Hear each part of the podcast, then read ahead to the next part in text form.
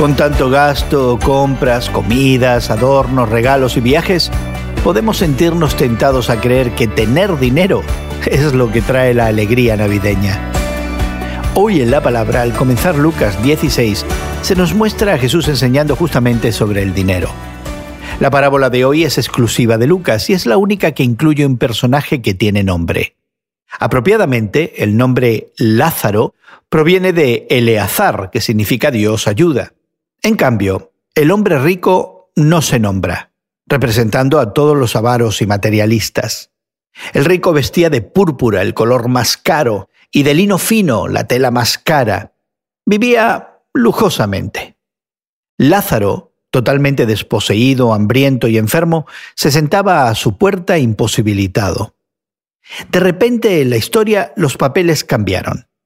El mendigo murió y, escoltado por ángeles, fue llevado junto a Abraham en el paraíso. El rico fue desterrado a un infierno de tormentos.